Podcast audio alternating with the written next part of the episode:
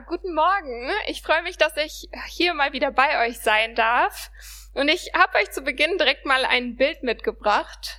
Was ihr sehen könnt, sind wunderschöne Berge, aber auch eine Schneelawine, die sich allmählich den, We den Weg abwärts bahnt. Habt ihr das schon mal erlebt oder gesehen, wie eine riesige Schneelawine einen Berg heruntergekommen ist? Wenn sich erstmal so Schneemassen in Bewegung setzen, dann haben die ganz schön Kraft und können alles Mögliche mit sich reißen. Sträucher, Bäume, Hütten, ja sogar ganze Ortschaften können unter ihnen begraben werden. Und wenn man sich als Mensch dann zu einem ungünstigen Zeitpunkt in der Nähe so einer Lawine befindet, zum Beispiel in einem Skigebiet, dann kann das auch ganz schön schnell lebensbedrohlich für einen selber werden. Denn wenn so ein Ding mit 100 km/h auf dich zurast, hast du nicht mehr die besten Chancen wegzulaufen. Und dann liegen schnell mal meterhoher Schnee über dir. Und wenn Menschen dann wirklich von so einer Lawine verschüttet werden, dann muss zur Rettung alles ganz schön schnell gehen.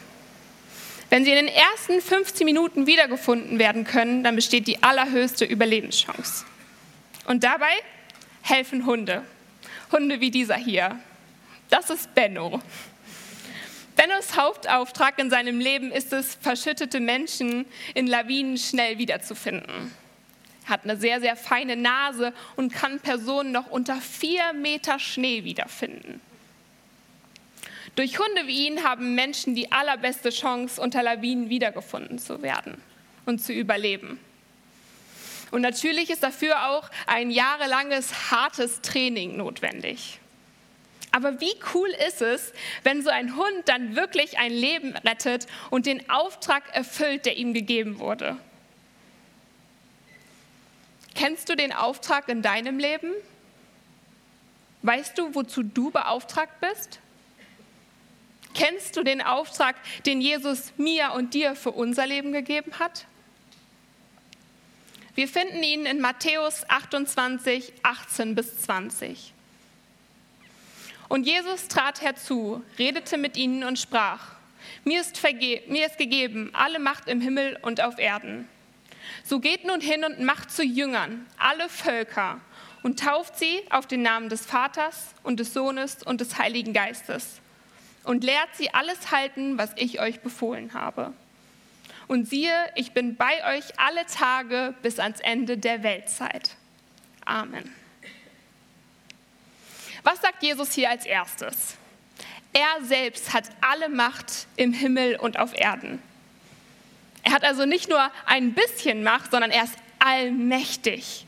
Er kann alles tun. Und das ist doch schon mal richtig gut am Anfang, oder? Es hängt zunächst also nicht an dir und an mir, sondern an Gottes Allmacht. Sie bildet die Grundlage für all das, was Gott durch uns tun will. Und wenn wir uns dann die weiteren Verse so anschauen, dann stehen da in unserer deutschen Übersetzung ganz schön viele Befehle. Wir sollen gehen, wir sollen zu Jüngern machen, taufen und lehren. Im Griechischen, in der Originalübersetzung, ist aber nur ein einziger Befehl, und zwar, dass wir zu Jüngern machen sollen. Nur dieses Verb steht in Befehlsform. Alle anderen Verben stehen in anderen Formen, aber da erspare ich euch jetzt mal die Details. Wenn etwas in der Befehlsform geschrieben ist, dann heißt das, dass wir da besonders hinschauen sollten, einen besonderen Fokus drauf setzen sollten. Das heißt, dass wir zu Jüngern machen sollen, ist der zentrale Befehl. Und wie machen wir das? Nun, man könnte übersetzen, indem ihr tauft, indem ihr die Jünger alles lehrt zu halten, was ich euch befohlen habe. Diese Verantwortung hat Jesus uns übertragen. Aber was heißt es denn jetzt eigentlich zu Jüngern machen? Was bedeutet das genau? In einer anderen Übersetzung heißt es auch, geht hinaus in die ganze Welt und ruft alle Menschen dazu auf, mir, Jesus, nachzufolgen. Und wir im Christendeutsch nennen das auch den Missionsbefehl. Und nun schrecken viele Menschen zurück, wenn sie das Wort Mission hören. Ich versuche mal ganz kurz und knapp zu erläutern, warum wir diesen Bibelvers als so zentral ansehen. Jesus fordert uns hier nämlich spezifischer dazu auf, die gute Botschaft oder auch das Evangelium weiterzugeben. Und das Evangelium, das beginnt mit Gott. Er hat dich und mich gemacht. Er ist der Schöpfer und Erhalter dieser Erde. Er liebt dich und, er, dich, dich und mich und er möchte das Beste für uns Menschen. Und Gott ist heilig und gerecht. Er ist ein guter Gott. Doch wir Menschen, wir sind das genaue Gegenteil davon. Wir sind Sünder. Das heißt, wir haben uns von Gott abgewandt und wollen nichts mehr von ihm wissen, sondern selbst Gott sein. Wir haben böse Gedanken und unser Herz dreht sich oft nur noch um uns selbst. Und dadurch stimmt die Beziehung zu Gott nicht mehr, aber auch die Beziehung zu Menschen innerhalb der Schöpfungsordnung untereinander ist gestört. Und so sind wir von Natur aus getrennt von Gott. Ohne Rettung, ohne wahre Freude, ohne Gott. Doch unser liebender Gott hat Jesus, seinen einzigen Sohn, auf diese Welt gesandt, um diese Beziehung zwischen uns Menschen und ihm wiederherzustellen. Und dafür musste Jesus am Kreuz sterben. Durch diesen Kreuzestod hat er die Macht all unserer Fehler besiegt. Die vergangenen, aber auch die wir in der Zukunft noch machen werden. Und wenn wir jetzt sagen, dass wir an ihn glauben, dann stehen diese Dinge nicht länger zwischen uns und Gott. Durch Jesus ist diese Beziehung wiederhergestellt. Was für eine gute Botschaft. Und diese Botschaft ist etwas so Besonderes, weil dadurch diese Lehre, die du vielleicht noch in dir spürst, wenn du Jesus noch nicht kennst, weggeht und gefüllt wird durch die große Liebe Gottes. Und viele von euch haben das auch schon auf die ein oder andere ganz besondere Art in ihrem Leben selber erleben dürfen. Wie Gott ihnen begegnet ist und wie diese Botschaft ihr Leben schön gemacht hat. Jesus ist es wichtig, dass diese Botschaft nicht unter uns bleibt. Nein, er will, dass wir Menschen aus allen Völkern davon erzählen und zu Jüngern machen. Jüngerschaft geht über, über das Erzählen des Evangeliums noch hinaus.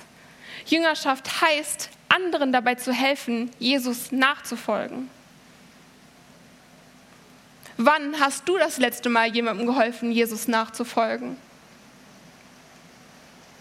Häufig sind wir so mit uns selbst beschäftigt und drehen uns auch nur darum, selber geistlich reif zu werden.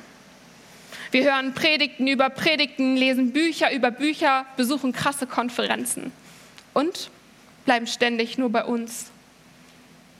Bringt uns das wirklich geistliche Reife? Paulus schreibt in Galater 5, 22 und 23, wie geistliches Wachstum sichtbar wird in Liebe, Freude, Geduld, Frieden, Freundlichkeit, Güte, Treue, Selbstbeherrschung und Nachsicht. Fällt euch was auf?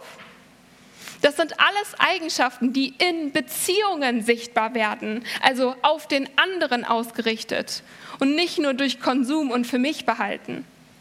Predigten anhören, geistliche Bücher lesen, Konferenzen besuchen, das ist alles super, aber es ist eben nur ein Teil und wir sollen dort nicht stehen bleiben, sondern wir sollen weitergehen, einen Schritt weiter und diese Dinge anwenden, und zwar in Beziehungen. Wir sind dazu berufen, Beziehungen zu leben. Und das impliziert nämlich auch genau dieses Macht zu Jüngern, lehrt die Leute mir nachzufolgen.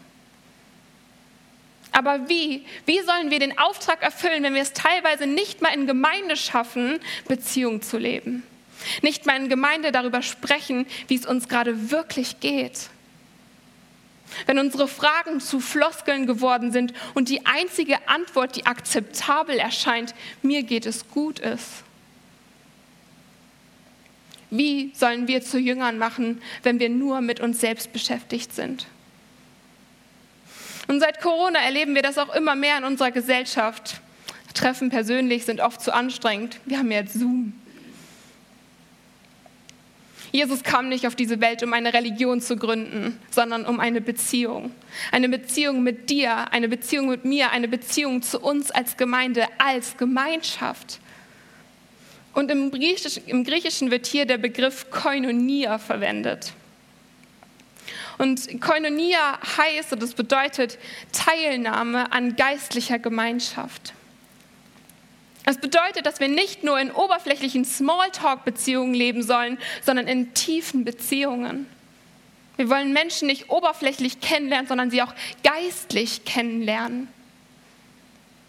Das heißt zu fragen, hey, wie geht es dir gerade in deinem Glauben? Was sind deine Fragen an Gott? Wie geht es deiner Seele wirklich? Wir haben Verantwortung füreinander, denn Gott hat uns in Gemeinschaft gestellt. Und es mag paradox klingen, aber man wächst auch geistlich, wenn man Verantwortung für Menschen übernimmt und den Glauben ganz praktisch miteinander teilt. Denn das, ist, denn das hat Jesus uns gelehrt. Liebe deinen Nächsten wie dich selbst. Und natürlich ist es dabei auch wichtig, auf deine Bedürfnisse zu achten, deine Ressourcen einzuteilen und auch deine Gaben erstmal bei dir zu entdecken. Daniel hat da die letzten Male ja schon drüber erzählt. Aber du solltest dort nicht stehen bleiben, sondern es geht noch weiter. Es geht um Beziehungen. Liebe deinen Nächsten wie dich selbst ist Gottes Unterweisung an uns. Aber das ist nichts, was automatisch oder ganz natürlich passiert. Nein, wir sind dazu herausgefordert. Es ist eine Anstrengung, in Gemeinschaft und Beziehung zu leben. Sowohl mit Gott als auch mit anderen.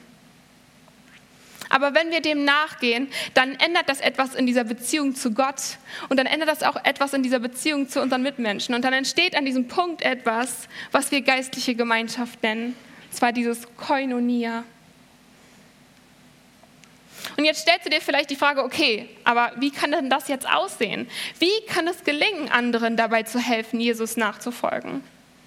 Und das Coole ist, dass wir im Neuen Testament die Antwort darauf finden, in den Geschichten über Jesus. Dort können wir nachlesen und reinschauen, wie Jesus Beziehungen gelebt hat.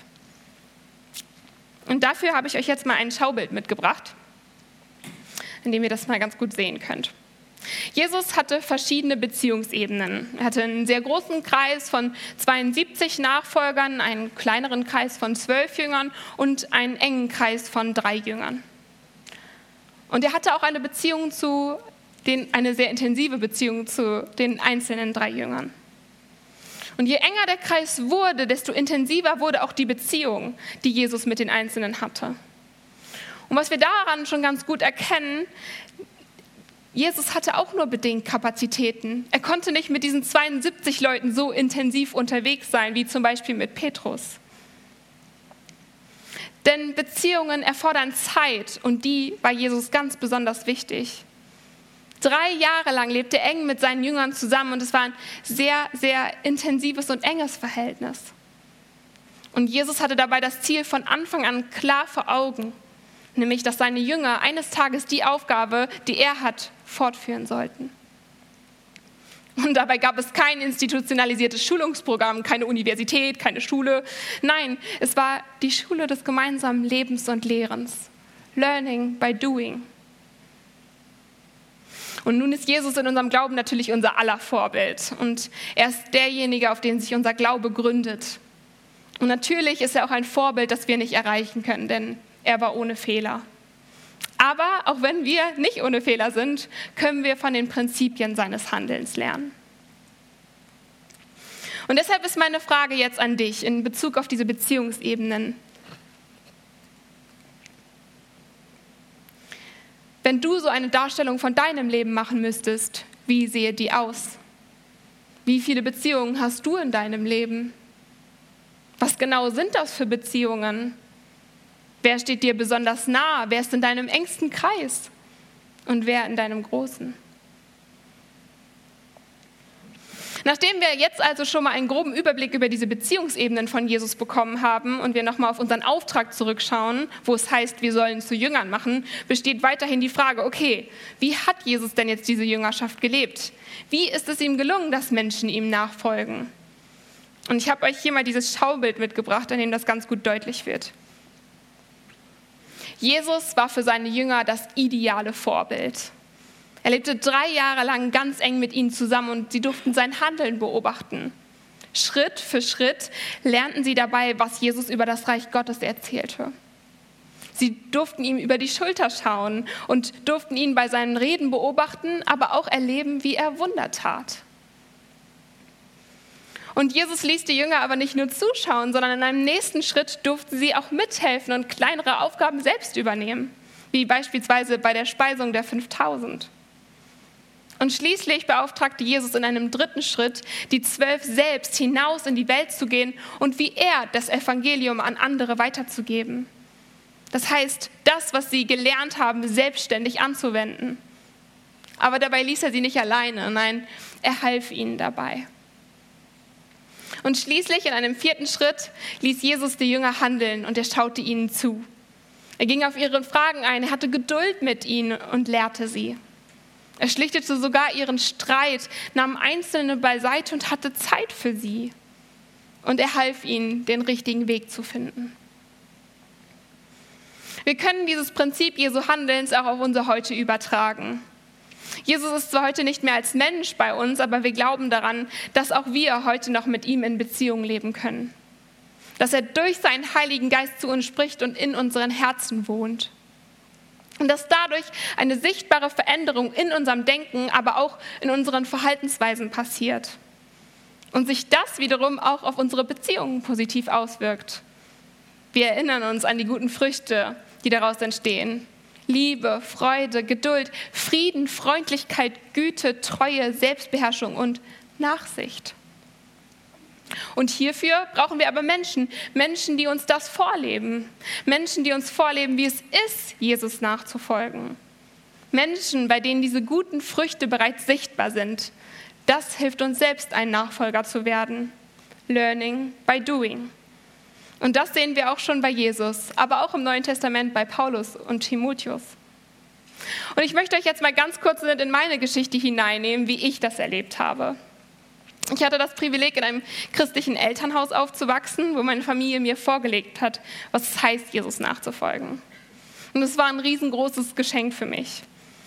Aber als ich so in die Pubertät kam, ihr wisst, das ist die Zeit, wo Eltern schwierig werden, fiel mir das nicht mehr ganz so leicht, die Verhaltensweisen meiner Eltern nachzuahmen.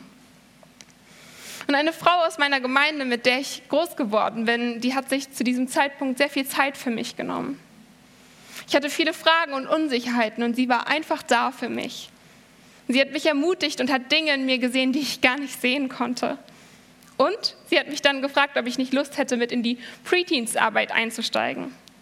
Es war eine Gruppe in meiner alten Gemeinde von elf bis zwölfjährigen, mit denen wir uns immer parallel zum Gottesdienst getroffen haben. Und wir haben gemeinsam Zeit verbracht. Wir hatten immer einen kleinen Input, Lobpreis. Wir haben gebastelt, gespielt und hatten einfach eine richtig gute Zeit. Und ich bin dann in diese Gruppe eingestiegen als Nachwuchsmitarbeiterin und war gerade mal 14, also noch nicht sehr lange raus aus diesem Alter und durfte so unglaublich viel lernen. In diesen vier Jahren hat sich mein Grundfundament gelegt für, für den Job, den ich heute machen darf. Ich habe meine Liebe zu der Arbeit mit Kids und Teens entdeckt. Und das hat alles damit angefangen, dass diese Frau, Doris heißt sie übrigens, etwas in mir gesehen hat, was ich nicht gesehen habe. Sie ist und war eine echte Jesus-Nachfolgerin und das hat man auch an ihrem Leben gesehen. Sie hat geduldig meine Fragen beantwortet, hatte immer freundliche Worte für mich und sie hat mich ermutigt. Ich durfte ihr über die Schulter schauen und lernen, wie, wie man anderen Menschen von Jesus erzählt, aber auch wie sie, ja, ein, ein Nachfolger Jesu ist. Und wenn ich das jetzt mal ganz konkret auf diese Abbildung anwende, dann sah das ungefähr so aus. In einem ersten Schritt hat Doris gehandelt und ich durfte zuschauen. In einem zweiten Schritt hat Doris gehandelt und ich durfte ihr helfen. Schließlich durfte ich dann handeln und das Gelernte anwenden und Doris hat mir dabei geholfen. Und in einem vierten Schritt konnte ich handeln und sie hat mir zugeschaut. Wer ist die Doris in deinem Leben? Wer ist dir ein Vorbild? Wem darfst du über die Schulter schauen? Wer unterstützt und ermutigt dich? Wem darfst du deine Fragen stellen und wer darf dich auch korrigieren? Wer hilft dir dabei, dass du Jesus immer ähnlicher wirst? Welchen Namen kannst du in dieser Lehrstelle einsetzen? Die Grundvoraussetzung dafür ist, dass wir bereit sind zu lernen. Lernende zu bleiben, auch wenn wir schon weiter im Glauben sind. Die Bibel beschreibt uns Kinder Gottes, aber auch seine Gemeinde oft als Schafe und Gott als unseren guten Hirten. Ich habe euch immer so ein Schaf mitgebracht, um euch das Ganze jetzt nochmal zu verbildlichen. Schaf sein ist unsere Grundidentität als Kinder Gottes. Wir sind und bleiben von vorne immer Schafe. Das hat Gott uns zugesprochen. Und als Schafe brauchen wir Orientierung und wir sind darauf angewiesen, dass jemand uns anleitet und führt. In erster Linie ist Gott unser guter Hirte. Durch sein Wort haben wir Orientierung. Aber oft wissen wir nicht, wie das denn jetzt ganz praktisch aussieht. Und dazu brauchen wir Orientierung an lebendigen Vorbildern. In kleinen Nachfolgerhirten, wie ich sie jetzt mal nenne. Schafe, die von hinten aussehen, als wären sie Hirten. Schafe, die Jesus schon nachfolgen und bei denen die guten Früchte des Glaubens zu sehen sind. In meinem Fall habe ich als kleines Schaf Doris von hinten als einen Nachfolgerhirte sehen dürfen. Sie hat mir gezeigt, wie man Hirte ist und immer auf Jesus, unseren Superhirten, hingewiesen. Aber wir erinnern uns zurück an unseren Auftrag. Macht zu Jüngern, geht hinaus in die ganze Welt und ruft alle Menschen dazu auf, mir, Jesus, nachzufolgen. Jesus ist und bleibt unser Superhirte, der uns als Schafe immer leitet und als Hirte unser Vorbild ist. Wir sind und bleiben von vorne auch immer Schafe, also seine Lernende, die auch praktische Vorbilder im Hier und Jetzt brauchen. Gleichzeitig ruft er uns in der Bibelstelle aber auch dazu selbst auf, ein Nachfolgerhirte für andere zu werden. Also du und ich, wir sind dazu berufen, ein Nachfolgerhirte zu werden. Denn wir sollen nicht dabei stehen bleiben, was wir gelernt haben, sondern es weitergeben. Und das können wir ganz praktisch tun, indem wir als Vorbild handeln und andere über unsere Schulter schauen lassen. Und wenn wir die Abbildung von vorhin nehmen, dann gelten diese Punkte auch für uns. Ich handle als Vorbild und lasse jemanden zuschauen. Ich handle und jemand darf mir helfen. Jemand handelt und ich unterstütze ihn dabei. Und in einem vierten Schritt lasse ich jemanden handeln und schaue dabei zu. Wir sind dazu aufgerufen, ein lebendiger Nachfolgerhirte im Hier und Jetzt zu sein. Zum einen für Menschen, die Jesus noch nicht kennen, aber auch für Menschen, die Jesus schon kennen. Denn es geht bei der Nachfolge Jesu immer um mehr als nur Hören. Es geht ums Leben und Weitergeben, sich von seiner Liebe wirklich verändern lassen. Weil wenn wir Jesus wirklich kennen, dann sind auch wir dazu aufgerufen, einige unserer alten Verhaltensweisen abzulegen. Aber oftmals ist das gar nicht so einfach. Und dafür hat Gott uns eben in diese Beziehung gestellt, in eine Herde, in diese Koinonia, die geistliche Gemeinschaft. Und wenn ich ein Nachfolgehirte bin, dann bin ich auch ein Vorbild. Und dann ist es meine Aufgabe, mit meinem Lebensstil darauf zu verweisen, wer der Superhirte ist, nämlich Jesus. Das heißt, ich sage dem Schaf nicht, hey, folge mir nach, sondern ich verweise als Nachfolgerhirte darauf, dass es jemanden noch cooleren gibt, dem ich nachfolge. Und dessen Verhaltensweise ahme ich nach. Das Nachfolgerhirtensein beginnt somit auch nicht, jetzt zu jemandem hinzugehen und zu sagen, hey Daniel, ich bin jetzt dein Vorbild, so, sondern es beginnt mit Beziehung. Es fängt damit an, gute Dinge in das Leben hineinzusprechen. In anderen etwas zu sehen, was, wir, was die Person vielleicht nicht sehen kann. Andere zu ermutigen und zu fragen, hey, wie geht es deiner Seele wirklich? Und das erfordert Zeit und Ressourcen. Es wird dich etwas kosten. Aber du kannst dir sicher sein, dass wenn du diesen Auftrag, den Jesus für jeden Einzelnen von uns hat, nachgehst, dass er sich auch hinter dich stellen wird. Und wir erinnern uns an den Anfang. Ihm ist alle Macht gegeben.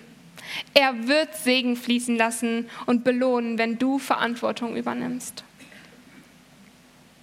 Und wenn du jetzt mal kurz an deine Beziehungsebenen denkst, hey, wo kannst du jemandem dabei helfen, Jesus nachzufolgen? Wem bist du ein Vorbild? Wem erlaubst du, dir über die Schulter schauen, zu schauen? Wer darf dir Fragen stellen? Mit wem hast du Geduld und Verständnis? Und vielleicht bist du gerade Mama und die meiste Zeit zu Hause mit deinem Kind und du fragst dich ja, wie soll ich denn das jetzt noch machen? Hey, da fängt der Auftrag an. Helfe anderen, Jesus nachzufolgen. Zeig deinem Kind, was es heißt, Jesus nachzufolgen. Ermutige es, sprich gute Dinge über es aus. Und vielleicht bist du auch Lehrer. Hey, dann sei ein Nachfolgerhirte für deine Schüler. als Freund oder Freundin, als Schwester oder Bruder. Lasst uns anfangen, Menschen zu ermutigen und ihnen vorzuleben, was es heißt, ein echter Nachfolger Jesu zu sein. Und ich sage euch, ihr werdet staunen, wie viel Freude das bringt, sich in andere zu investieren. Wir haben in unserem Basics-Kurs eine Nachwuchsmitarbeiterin, die Finja aus dem letzten Kurs, die unseren Kurs so sehr bereichert. Sie ist so viel näher als wir an den Teens und hat nochmal ganz andere Perspektiven und Sichtweisen. Und ich bin so begeistert von dem, wie, wie sie im Glauben wächst und wie viel mutiger sie auch wird, mal einen Input vorzubereiten. Diese Woche habe ich von ihr eine Sprachnachricht erhalten, in der sie mir voller Begeisterung erzählt, wie ja, Gott ihr begegnet ist in der Vorbereitung für eine Basics-Aufgabe. Und wisst ihr, das lässt mein Herz höher schlagen. Ich glaube, dass aus Finja mal eine ganz, ganz tolle Leiterin wird. Und was denkt ihr, was wir in Gottes Reich bewirken können, wenn wir Menschen wie Finja Raum geben, ihr Potenzial zu entfalten und sie darin aber nicht alleine zu lassen, sondern sie zu begleiten? Und ihr kennt das selber, man braucht Menschen an der Seite, die einem gut zureden, die gute Worte für einen haben und einen ermutigen. Lasst uns Nachfolgerhirten werden, die voller Begeisterung den Auftrag erfüllen, den Jesus uns gegeben hat. Und ich möchte die drei Punkte jetzt zum Abschluss noch mal ganz kurz zusammenfassen. Das Lobpreisteam darf gerne nach vorne kommen. Was hast du für Beziehungsebenen? Wer steht dir nah? Wer nicht so nah? Welche Beziehungsebene soll sich vielleicht auch ändern? Mach dir Gedanken darum, denn wir haben nur bedingt Kapazitäten und auch nur eine begrenzte Zeit hier auf Erden. Und es gibt eine Studie, da hat man Menschen am Sterbebett nach den Dingen gefragt, die sie am meisten bereuen. Und wisst ihr, was die häufigste Antwort ist? Ich hätte gerne mehr Zeit für Familie und Freunde gehabt, mehr Zeit für Beziehungen. Und auch wenn dich Beziehungen etwas kosten, es lohnt sich, in sie zu investieren hey, lass uns nicht vor Netflix, vor Instagram oder irgendwelchen Handyspielen versacken, sondern echte Beziehungen leben und dort unseren Fokus drauf setzen. Such dir Vorbilder. Such dir Menschen, die dir Orientierung geben und die dich bestärken und ermutigen. Menschen, die dir helfen, Jesus nachzufolgen, dich näher zu ihm bringen. Ich weiß nicht, ob ich diesen Job hier hätte, wenn Doris mich damals nicht ermutigt hätte, mit in die Preteens-Arbeit einzusteigen. Wir brauchen Vorbilder. Menschen, bei denen wir unsere Fragen stellen dürfen und uns aber auch korrigieren lassen. Wer hilft dir dabei, dass du Jesus immer ähnlicher wirst? Welchen Namen kannst du bei der Lehrstelle einsetzen? Und wenn du jetzt vielleicht noch niemanden aus deinem Umfeld vor Augen hast, hey, dann nimm diesen Gedanken mit ins Gebet. Ich bin mir sicher, dass Gott dir jemanden zeigen wird, der dir ein Vorbild sein kann, in dem, wie er Jesus nachfolgt. Und das heißt auch nicht, dass du zu jeder Meinung mit dieser Person übereinstimmen musst. Du sollst ja nicht die Person kopieren, sondern sie in einigen Punkten als Vorbild nehmen und nachahmen. Kritisches Reflektieren ist dabei auch sehr wichtig. Und drittens, sei auch selber ein Vorbild. Wenn Menschen mit dir zusammen sind, verbringen sie gerne Zeit mit dir? Gehen sie erfrischt und gestärkt aus den Gesprächen mit dir heraus? Fang an, andere Menschen zu ermutigen und gute Dinge über ihr Leben auszusprechen. Mach einen Unterschied in deinem Umfeld, in dem, wie du dich verhältst. Handle in Liebe, sei geduldig und freundlich, sei ein Friedensstifter und übe dich in Selbstbeherrschung und Nachsicht. Denn dann werden andere erkennen, dass etwas anders ist an dir und dass da jemand Größeres in dir lebt.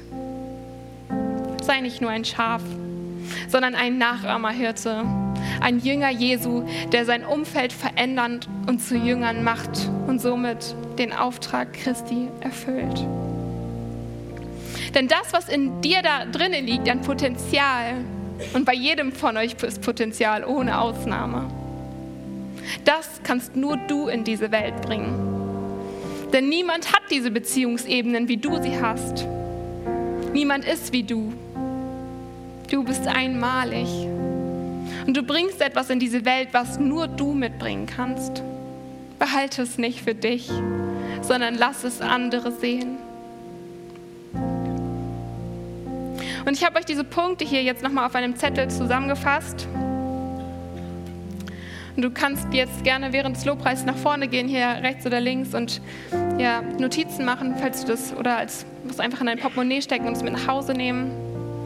Vielleicht hat Gott jetzt aber auch Dinge aufgewühlt. Hey, dann ermutige ich dich. Geh zu einem, ja, geh zu unserem Gebetsteam hier vorne und lass für dich beten. Die werden jetzt hier gleich links und rechts für dich bereitstehen. Und auch ich möchte zum Abschluss jetzt gerne noch mit uns beten. Papa, ich danke dir dafür, dass du ein Gott bist, der uns sieht. Ein Gott bist, der uns in unseren Beziehungen sieht. Und ich bete dafür, dass du zu jedem Einzelnen hier und auch vor den Bildschirmen sprichst. Zeig uns, wo wir unsere Beziehungsebenen neu ordnen müssen. Wo du möchtest, dass wir Beziehungen wieder neu priorisieren oder eben auch nicht. Hilf uns dabei, Menschen zu finden, die uns ein Vorbild sind, in dem, wie sie dir nachfolgen. Aber hilf uns auch dabei, selbst Menschen zu dir zu führen durch unsere Begabungen, die du in uns hineingelegt hast. Hilf uns dabei, scharf zu sein, aber auch ein Nachahmerhirte. Ein Jünger vor dir, der sein Umfeld verändert und deinen Auftrag erfüllt. Amen.